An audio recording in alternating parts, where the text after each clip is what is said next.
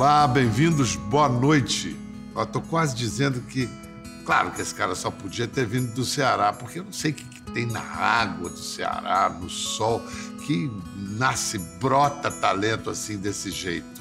Nossa conversa desta noite é de gala com esse ator cearense em cena há 70 anos.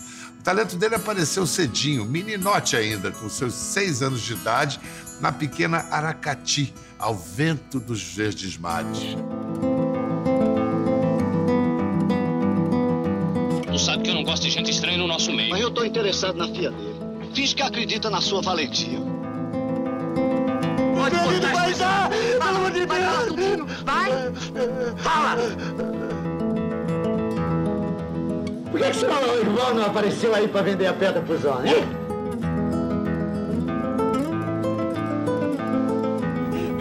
trazer pro senhor uma, uma coisa horrível, eu, eu, eu, eu nem sei como, como, como vai ser. Nem pense sair daqui no, no estado em que você está. O senhor vai pra onde daqui? Eu vou seguir pelo interior.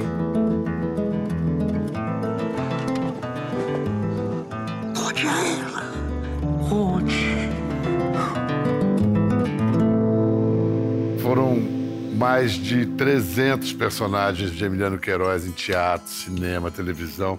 A mãe foi a primeira a reconhecer a vocação do garoto.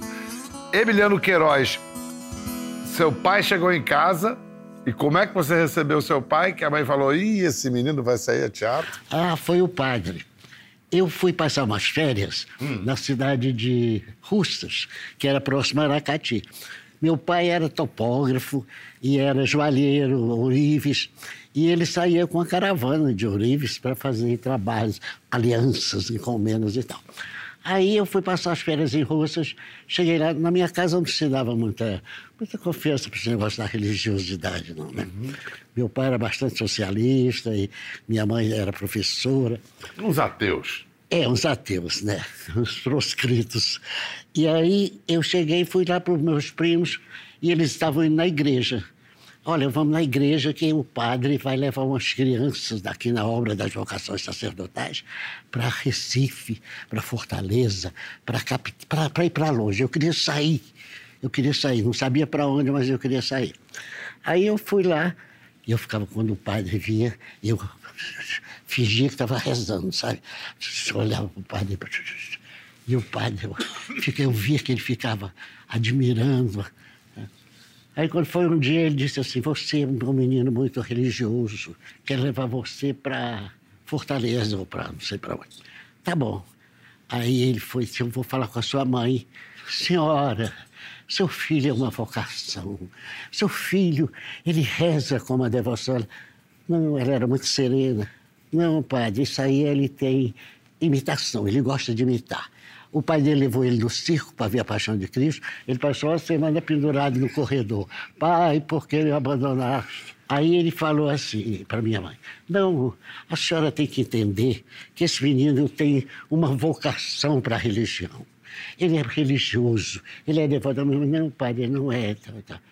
A senhora está cortando uma vocação. Tô não, pai, a vocação desse menino é o teatro. Eu tinha seis anos, quando me cobravam, porque queria ser ator. Eu falei, mas foi minha mãe que mandou. Eu, eu, e então, olha, sábia mãe. Eu, eu, nunca parei de trabalhar. Eu nunca parei. Eu comecei no rádio ainda criança. Uh, Isso que eu ia perguntar para você. Você criança no Ceará, a sua primeira experiência como ator foi como rádio ator? Foi como... Não, eu já fazia teatro, mas só de escola. Sei. Aí eu tinha um vizinho meu, Antônio de Almeida, que era locutor esportivo, na melhor emissora do Ceará, que era a do Chateaubriand, era, era a, os Diários Associados. É. Era PRE9. E aí ele me levou umas duas vezes, que precisava de um grupo de crianças cantando e tal, porque ele ouvia da casa dele, e eu tinha uma emissora de rádio da minha casa. Então tinha assim, um vídeo do Biotônico Fontoura era o pai. Minha filha, você não pode. E aí tinha um vídeo de Glostória, que era cinturinha fina. Ah, papai, eu não quero fazer isso. Aí eu fazia tudo aquilo e ele olhava. Um dia ele chegou, eu vi ele em cima do muro me fazendo o rádio teatro. Aí ele falou, eu vou levar você para fazer. Aí fiz. Quando eu estava com 14 anos, 13 para 14, sempre eu fazia essas pontinhas, é, festa de Natal e tal. E aí, quando eu estava com uns 13 anos, é, eu tive uma proposta de fazer um teste na emissora. E aí fiz o teste e consegui passar bem nos três primeiros lugares e tal. E aí trabalhei seguidamente, porque aí também eu fazia Naquela época, os, os, programas de humor eram escritos aqui no Rio para Zé Trindade, Antônio Carlos, né, para essa gente. E nas, nos lugares, era, aí quando chegava em Recife era o Santa Cruz, era o Lúcio Mauro, quando chegava no, no Fortaleza éramos nós. Eu fiz muitas novelas no rádio, muitas, muitas, muitas, muitas seguidamente. E aí, aí, nessa época, eu entrei para o teatro do grupo do Teatro Experimental de Arte, Aí eu fiz a estreia com a peça de Jesus, Grande, de Jesus. Gra grandes ah, atores se formaram no rádio no é, Brasil, né? É, muitos, Paulo muitos. Gracindo, muitos. Fernanda Montenegro, é, você. É, é, Mas vem cá, a decisão de pegar um pau de arara e, e vir para São Paulo estudar foi depois que você viu Bibi Ferreira Bibi no Ferreira. pau. O que, que você viu em Bibi que, que causou isso? Olha, dizer em palavras assim o que eu vi, eu, eu vi um milagre primeira peça que eu vi dela chamava Senhorita Barba Azul. Eu já frequentava o teatro porque meu pai gostava. Minha mãe não era muito, não. Minha mãe gostava mais do cinema. Mas meu pai gostava, ele me levava. Eu já tinha visto Maria Della Costa fazendo a Respeitosa, já tinha visto Madame Morinot. Isso faz... tudo em Fortaleza? Em Fortaleza. O, o, porque o movimento era assim, elas vinham, as companhias vinham. vinham. Uhum. E aí eu fiquei vendo toda aquela coisa e, e Bibi voltei foi... no outro dia para ver de novo. Quando eu voltei, ela, uma, ela tocava clarinete né, nessa peça, sapateava, ela fazia o diabo, chamava-se Senhorita Barba Azul. Aí ela pegou e no dia seguinte eu fui, ela fez tudo exatamente igual. Se notava uma certa excitação em algumas coisas mais do que nas outras. Mas a inflexão era a mesma, o tom eu fiquei muito impressionado com aquilo. Eu falei, não é só chegar ali e fazer todo dia um jeito como você quer. Não é, existe uma alma que se planta na semente da vida e aquilo passa a fazer parte da vida. A minha mulher escreveu uma, uma história minha, uma biografia chamada Na Sobremesa da Vida. E eu contei que, que eu sentia isso, que eu, eu sentia os personagens embaixo, ficavam embaixo da minha pele sabe? Era como se eles formigassem aqui às vezes. Deixa eu mostrar uma coisa sua que pouca gente se lembra. Você e um gênio do cinema brasileiro, Mazarop. Ah, Mazarop. Se tiver chefe aí, que venha!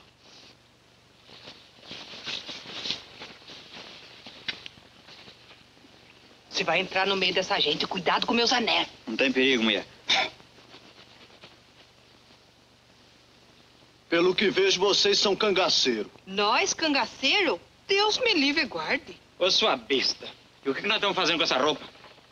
Vê se não fracassa, mulher. Pelo amor de Deus, né? Pelo que eu vejo, sofreram algum ataque. São tão poucos. Nós temos pouco agora, mas nós já fomos mais de 40. A vida é assim mesmo. Com nós já aconteceu isso também. O cearense teve que ir para São Paulo para virar cangaceiro em paródia Sim. do cangaceiro, do, do Lima Barreto. Porque, e, é, e, paródia. E você escrevia para o Mazarop também? É, eu escrevia assim. Quando eu fiz esse, esse, esse filme com ele. Tinha um esse filme que chama O Lamparina. O Lamparina. É. É, aí esse filme eu, eu fazer com ele. A gente foi filmar lá em Taubaté, que era a estudação. Eu vim da TV Ceará, que eu estava trabalhando, mas eu vinha todas as férias, eu vinha a São Paulo, já namorava com aquela cidade, já encantado com aquela cidade. Aí eu não sei quem exatamente me falou para eu fazer um teste na Vera Cruz para um filme do não sei se é um Duarte, uma coisa que eu não fiquei nesse filme. Mas me, me paramentaram todo assim, de de cangaço e tal. Eu fiz a foto lá. Aí quando foi um dia, ligaram no escritório do Mazarop para mim, para eu ir lá para o Mazarop me conhecer. Aí o Mazarop chegou, eu cheguei lá, falei, Mazarop, mas você não tem sotaque? Que você fala tudo, tudo ah, eu quero com sotaque, eu quero que você fale, eu quero que a mamãe, sabe? Aí eu, puta, né? Fiquei a vida inteira só avisando o sotaque para chegar aqui. E agora? Agora o Mazzarotti. E ele faz com o sotaque de caipira dele. Ele não muda- faz, é. é, é. Mas ele- quando eu dizia, eu falava assim, eu falava para ele, mas você não está mudando, não. Mas ele dizia assim, ah, ele era muito engraçado. Você também escreveu quando entrou na Globo, né? Você Foi. estreou como, no- na- como ator e depois foi escrever novela. É, foi essa, essa história. Essa história, a mulher sem destino. Mulher sem destino. A mulher sem destino. A Glória Magadran morava perto da minha casa. E ela já gostava de mim desde São Paulo. Eu, inclusive, tinha feito novela de rádio dela e tal e tal. E ela veio para a Globo. Quando eu vim para a Globo, foi uma novela que eu gravei, que eu fiz em São Paulo, chamada Eu Amo Esse Homem. E a novela era ao vivo. Foi a última novela ao vivo em São Paulo. Aí eu vim para a Globo porque o Líbero Miguel vinha fazer essa novela aqui. Eu vim para cá para fazer essa novela. Gra ensaiei, gravei eh, 20 capítulos, a censura proibiu. Porque a mulher da mãe do, do general, ou a mulher do general, falou assim: olha, essa história de incesto, de incesto, eu não sei o que, que é isso que estão fazendo, mas isso é safadeza de mãe que faz isso com filho. A novela foi proibida. Essa safadeza toda. Quer dizer, Freud. Sófocles. Sófocles, não, Sófocles é aquele da ditadura, né? Que é o Isolda da Cresta. Qual o endereço desse Sófocles? Qual é o endereço desse só? Aí, aí a coisa ficou muito esquisita, sabe? Acabou aquilo de uma hora para outra. Mas eu, durante os ensaios, eu já tava, tinha feito participação na primeira novela da Globo. Eu fiz uma participação, chamava Ilusões Perdidas. Aí a Glória mudou para cá, a Glória Magalhães. E aí ficou minha amiga, porque ela já era minha amiga, já tinha escrito para mim até no rádio lá em São Paulo. Aí ela ficou, e ela disse: Ah, não, vai, não vai sair, não, eu vou escrever uma coisa para o seu próprio trabalho. E aí, quando eu comecei a escrever com ela, foi aconteceu o chamado fazer navalha na carne. Eu fiquei louco com a ideia de fazer navalha na carne. Aí eu, meu Deus, Glória, eu comecei a não acertar aquilo. Um dia chegou alguém na televisão, um amigo meu, aí eu disse, gente, que fila é essa aí? É a novela do Emiliano. Mas essa fila toda. Não, aí está só a metade, a outra metade está lá atrás. Foi a novela que, para ser resolvida, a Janete chegou e Ah, vocês foi esse- fizeram um terremoto. Foi Fizemos isso? um terremoto, porque foi o seguinte: as novelas eram escritas assim, mas eram três livros. Era a To- a Torte Negra do Moinho, que era um folhetim francês, era O Maremoto e uma outra que eu esqueci o nome. Essas três histórias eu tinha que juntar, imagina a doideira que era. Eu não tinha prática nenhuma daquilo. Aí a Glória, um dia ela chegou e pensou, não vou mais mexer com isso com você, não. Eu quero agora que você fique com isso.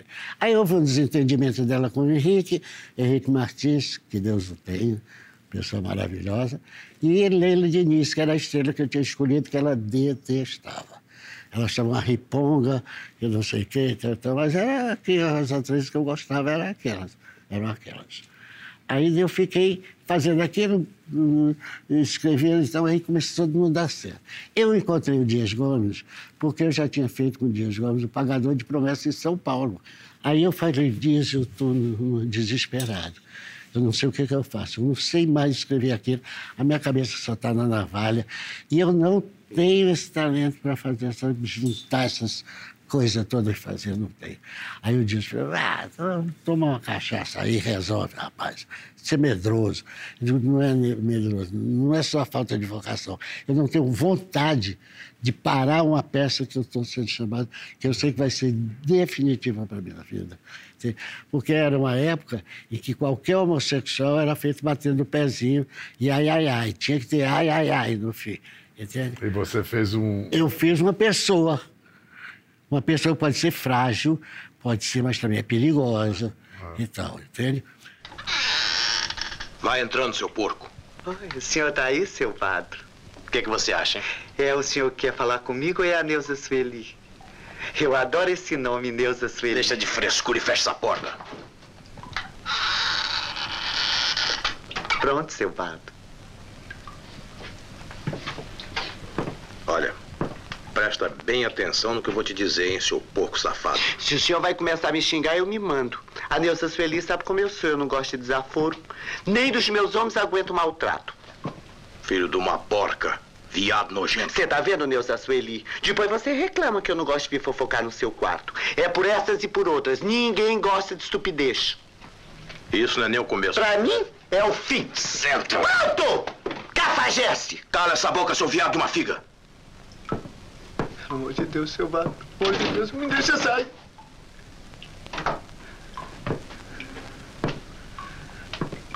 Senta aí, seu viado miserável. O que que deu nesse homem? Escuta, você, é, em inglês, tem essa palavra de atores que são impersonators. Né? Tem aquele ator que é sempre ele, mas o personagem se manifesta através da mesma máscara. E há outros que são personificadores, impersonators. Você é um personificador, né? Você some atrás do personagem, né? É. Eu, eu, eu queria isso, que acontecesse isso, porque eu achava assim. É, eu sabia que a beleza é uma coisa efêmera, né? A beleza da gente. Todos nós somos muito bonitos quando jovens, depois a coisa vai entrando no processo do envelhecimento. E eu, eu achava que eu queria ser ator mesmo velho, entende? Então eu nunca, eu nunca persegui mudar minha cara, nem cabelo, nem nada. só se precisasse no personagem. Seu personagem Ah, o precisa. personagem precisava. Quem foi que deu lição em velho aí? Do que, que vocês estão falando? Ah, por que, que seu irmão não apareceu aí pra vender a pedra pros homens, hein? Porque não teve tempo. Ou porque não quis. Ele não, ele não apareceu aqui com medo que a gente fizesse com ele o que a gente fez com ele. Quando eu fiz o Juca Cipó, eu, eu, eu falei para o Daniel, o Daniel, eu, não aguento mais cavalo, toda vez anda a cavalo, eu penso tudo andando a cavalo. Aí o que, que você quer que eu faça, menina? Você é filho do homem que tem os cavalos todos. Aí eu falei assim, não, eu queria, eu não quero, não quero ser mais cavalo, não. Eu, porra, eu podia ganhar uma bicicleta. Aí ele ligou para a Janete, aí veio uma bicicleta no próximo capítulo. entendeu? E aí ficou o elemento cômico também, porque passava Ficou- a poeira dos passava cavalos. A poeira e- dos cavalos e eu. do- Tem essa coisa do Dirceu Borboleta, que foi talvez o seu personagem inesquecível, né? E, e que deixou de ser do Dias. Por exemplo, na composição dele, a gagueira era do Dias ou Não, você que botou? A gagueira não existia. Quando eu vi a TV a cor, nós fizemos um especial chamado Carnê de Baile, que era a Glória Menezes que vinha, aparecia para visitar todos os, os- os meninos que tinham dançado com ela. Aí Era Sérgio Cardoso, Tarcísio Meira, Coco, Paulo José, e eu, que era filho da Zica Salaberry, e que me matei no dia do casamento dela. Depois, depois você vai morrer de remorso. Hum, Se eu fosse dar bola para todas as vezes que você disse que vai se matar, acho que eu tinha acabado louca. Passaram a noite inteira para fazer a tela ficar vermelha. Entende? E o Daniel, não está bom ainda, vamos fazer de novo. E aí eu fiz aquilo e eu fiquei muito impressionado. Eu falei assim, o dia que o Daniel chamou a gente para ver, eu falei assim, gente, mas isso é um viveiro de pássaros. Isso não é uma- um filme americano que é, ou é preto, ou é branco, ou é amarelo. Não tem essa, essa, essa fantasia. Era um, era um technicolor de peles, sabe? E eu fiquei muito impressionado com aquilo. Aí fomos fazer, fui chamado Amado. para fazer o Bem Amado. Primeira novela em A cores, cores, a é. cores. E esse teste, essa, essa carne de baile, tinha sido feito para testar a textura da gente, sabe? E aí começamos a fazer o Bem Amado e eu fui vendo que eu podia mudar de cor na cena. Mas então foi pela cor que você Foi chegou à pela cor que gagueira? Eu cheguei à gagueira. O senhor não tá vendo que eu tô aqui numa desincumbência inauguratória? É que eu tenho um telegrama pro senhor. Um telegrama de, de Brasília. De Brasília? Ah, deve ser do, do presidente. Mas peraí, me explica. Assim, eu estava fazendo personagem, ele não era gago. Tá. Ele, ele tinha certas dificuldades, talvez, já de, de falar algumas palavras e tal, mas não era. Um dia, o, o Paulo Graciano começou me xingando. Você é responsável, é não sei lá, aquelas coisas todas que ele me chamava. Aí, quando ele foi chamando, eu fui ficando nervoso, porque ele ficava muito nervoso quando o Paulo xingava, porque ele amava aquele homem, né? Aí ele foi ficando nervoso, foi ficando nervoso. Quando eu fui falar, a voz não saiu. A voz. Oh, coronel! Aí o Daniel. Você viu que sabe o que, é que você fez, Daniel? Sei. Cultiva. Cultiva isso. Aí eu fui levando isso. Às vezes a, a coisa eu ficava, eu ficava tão vermelho e tão, sabe, virulento assim, que o Paulo Graciano dizia: Que é isso, seu? Está parecendo um peru. Fica vermelho, é um peru. Escuta, é muito impressionante a, como se mantém atual Sucupira. Como o Sucupira ainda reflete o Brasil. Põe os óculos para você ver uma cena de Odorico e Dirceu Borboleta é, numa questão sobre vacinas. Quer que é desumano, seu Dirceu? A gente pedir que as vacinas e os medicamentos cheguem à mão do doutor Leão, ele não, não, não vai ter como, como impedir a epidemia. E daí, seu Dirceu? Da, daí que, que vai ser uma, uma calamidade. Eu não sei como o senhor pode pensar nisso, me, me, me dá até arrepio. Vai morrer gente aos montes, da, da, daqui a pouco vai ter até que, que aumentar o cemitério. Não, não o, o, senhor não, não conte comigo para isso. isso. Isso vai ser um assassinato em massa, um, um genocídio. Pare com esse seu Dirceu! Lá de burro! Isso tem quase 50 anos. Qualquer semelhança é mera coincidência? Não, não é. Agora você viu essa coisa do braço que eu Isso aqui ali, é. já era quando eu estava começando a sentir que tinha uma coisa na minha pele toda vez que a cena me levava. Vinha aquilo lá de dentro. Sabe, como se fosse um formigamento. Quando eu já tinha consciência de que eu sabia, de que isso era verdade. Não era um, uma muleta que eu estava. Porque a gagueira não foi uma muleta, a gagueira, ela explodiu. Ela explodiu.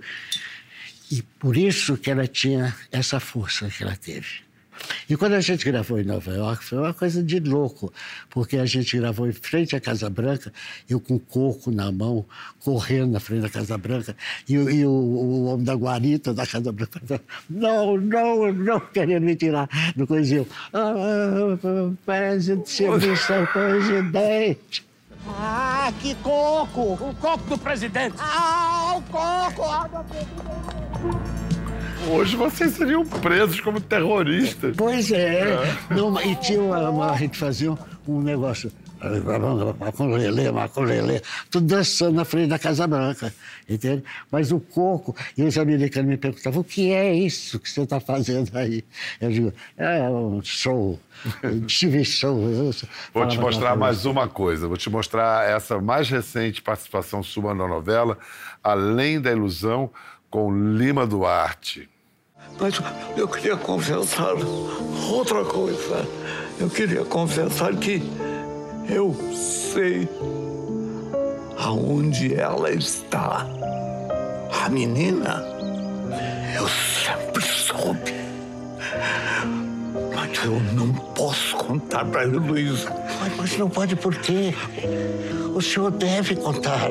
Dê essa alegria à sua filha enquanto é tempo. O senhor Deus está vendo tudo. Redima-se com a Heloísa. É uma mulher tão generosa. Não merece passar o resto da vida com essa dor. É bonita essa cena. Foi a primeira coisa depois da pandemia? A primeira vez que você entrou no estúdio? Foi, foi.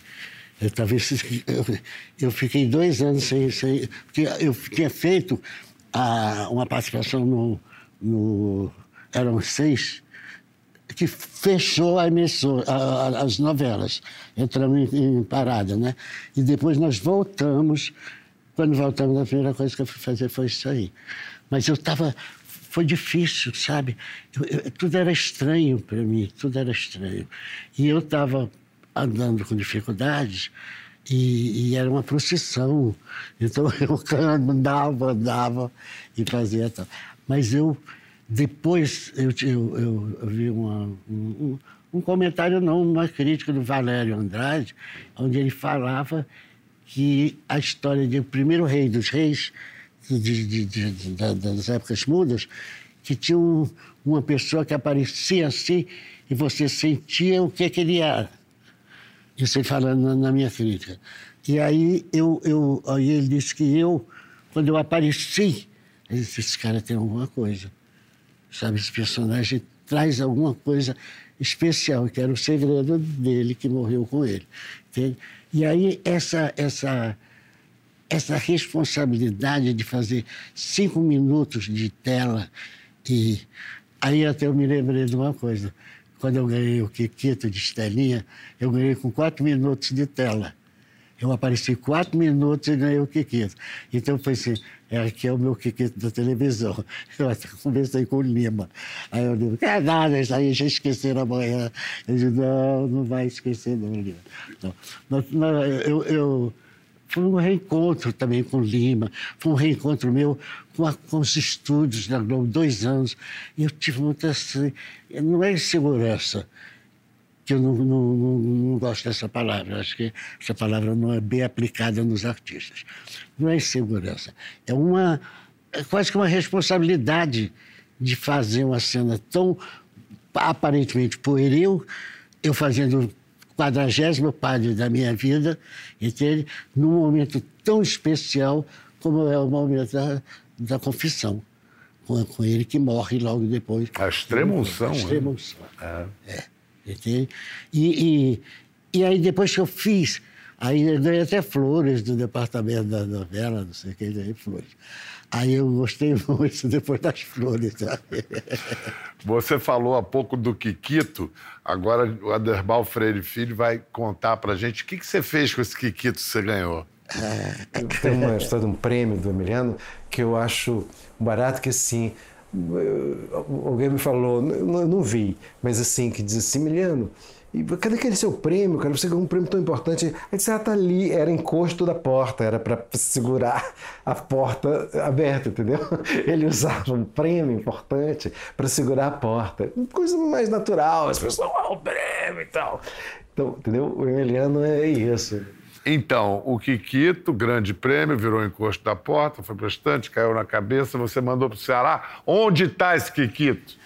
Kikito foi para o Ceará, foi instalado no museu em Quixadá, foi fazer um filme em Quixadá. E que eu adoro Quixadá, da minha memória da minha querida Raquel de Queiroz, né? Aí ficou lá. Aí um dia eu fui para Guaramiranga, para o Festival de Teatro, e aí eu disse, aí eu quero passar onde tem o museu que está o Kikito. Aí eu disse, ah, vamos lá. Aí eu, Fernando Quinderé, mãe de Maneco, e aí fomos lá e quando chegamos lá, não, aquele homem que fez o museu já morreu. Ah, meu Deus, e o Kikito onde é que está? Ah, ninguém sabe mais, não tem mais esse Kikito. Não. Um dia eu estou aqui no Rio, Caio Kinderé me telefona. Telefone e fala assim, oi, Emiliano, é, sabe que apareceu uma mulher aqui com o Kikito com a cabeça cortada, mas está na cabeça. E dizendo que chegou na casa dela, eles distribuíram aquelas coisas que tinha lá. Ela viu, ela foi mas esse tem o nome desse homem, esse homem é ator e tal. Aí foi deixado no Teatro Emiliano Queiroz. Porque o Sesc de Fortaleza fez um teatro e botou meu nome no teatro. Entende? E, e aí está lá. Então eles fizeram um nicho, que está lá, ali apareceu na filmagem ali, o nicho, e botaram o Kikita lá. Quando a, a sua mãe já estava no fim da vida, ela perdeu a memória. E você ia lá cuidar dela, tomar banho, dar banho. E aí, o que, que, ela, o que, que ela estranhou? O que, que ela falou para você? Ela chegou e disse assim: Vem cá, por que, que você é tão bom comigo? Olha por quê? Porque eu sou seu filho, velho desse jeito. Eu tenho filho velho desse jeito? velho desse jeito? Pois é, se eu não sou seu filho, quem é que eu sou? Você é o ator Emiliano Queiroz. Isso ela nunca esqueceu. Olha, agora a gente tem uma chance de ver Emiliano Queiroz no palco. Ele está no Rio, com a peça Vida Não É Justa, adaptada do livro do mesmo nome da Andréa Pachá, ao lado de Léa Garcia e grande elenco. Eu tô louco para ver. Tonico Pereira dirige, então a garantia de uma direção com Ah. veia cômica, a partir de histórias reais da André. É, Em julho, no Teatro Laura Alvim, em Ipanema, em julho, e agora deve estar em algum Sesc perto de você, nesse mês de junho. Obrigado, querido. E eu adorei fazer, ter sido chamado para fazer essa peça. Estou lá com nossos amigos queridos, Barata, Eduardo Barata, Tonico Pereira. Foi o primeiro encontro meu com o Tonico no palco, agora. Que legal, que legal. Aplausos para você. Aplausos para você, Emiliano. Saúde. Tudo de bom. Muito obrigado por toda a sua carreira. Obrigado. Nossa, que, que monstro, que gigante. Quer ver mais? Entre no Globoplay.